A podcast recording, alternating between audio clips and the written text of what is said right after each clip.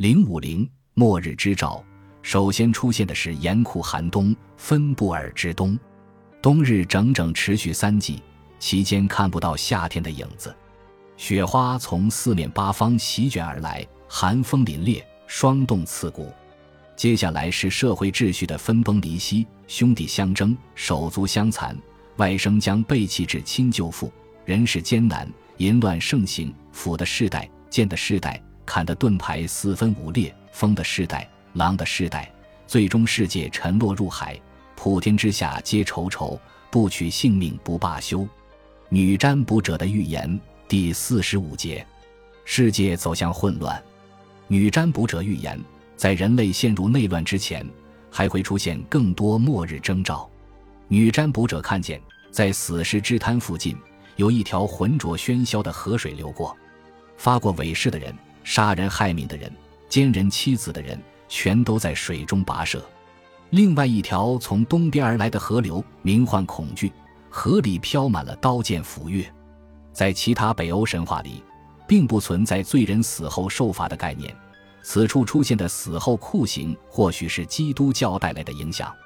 鉴于皇家手稿中的这个版本可能写于挪威皈依基督教前后，这种可能性确实存在。在脚架之森深处，一只灵与嫣红的公鸡放声啼鸣。铁树林中也传来了雄鸡报唱。女巨人在此养育芬里尔的后代，追逐日月的双狼。一声犬吠插入了诡秘刺耳的和音，那是巨型猎犬加尔姆。这可怕的时刻终于来临，日月双双落入了二郎的血盆大口。他们已经追逐了好久好久，世界陷入黑暗之中，世界之树着火了。这棵高大的陈树摇摇欲坠，海姆达尔吹响洪亮的加拉尔号角，为诸神示警。奥丁和密米尔的头颅紧急磋商。但战事迫在眉睫，寻求建议为时已晚。山峦崩裂，侏儒都从地下跑了出来，站在石门之前哀嚎。女巨人四处游荡，人类不知所措。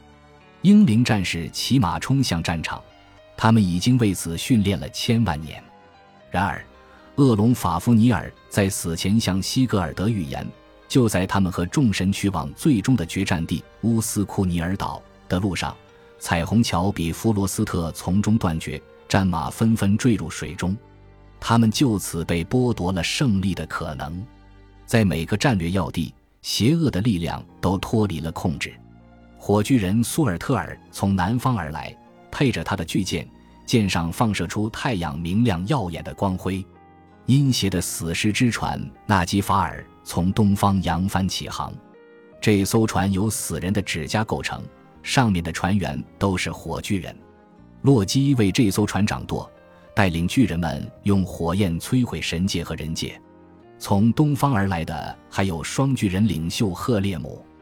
中庭巨蟒庞大的躯体在海中掀起滔天巨浪。芬里尔终于撕裂了软滑如丝的镣铐，从长久的束缚中挣脱出来，自由的腾跃。关于巨狼马纳加尔姆，艾伦加纳一九六零年的小说。布里辛加曼的命运史中有一段令人惊恐的描述，在这本小说中，加纳借用了大量的北欧神话。小说进行到高潮，一个恐怖的黑魔法被释放了出来，一朵云从北方冲了过来，它比那些遮蔽太阳的乌云更加贴近地面。它其实是一头魔兽，化作了一头恶狼的模样。它的下半身拖在地平线以下，瘦长的身躯高高隆起。横过天空，延伸至耸动的双肩，在前面是一颗巨大的头颅，张开的大嘴，现在看来已经比一条山谷还要宽。东北方的天空完全被巨狼的头遮蔽了。巨狼打了个哈欠，嘴越张越大，最后天地之间只剩下黑色的巨鳄，横冲直撞而来，要把山岭和河谷整个吞下。艾伦加纳，布里辛加曼的幸运石。伦敦二零一零二百八十三页。幸运的是，命运石的魔力驱散了邪恶力量，世界得到了拯救。本集播放完毕，感谢您的收听，喜欢请订阅加关注，主页有更多精彩内容。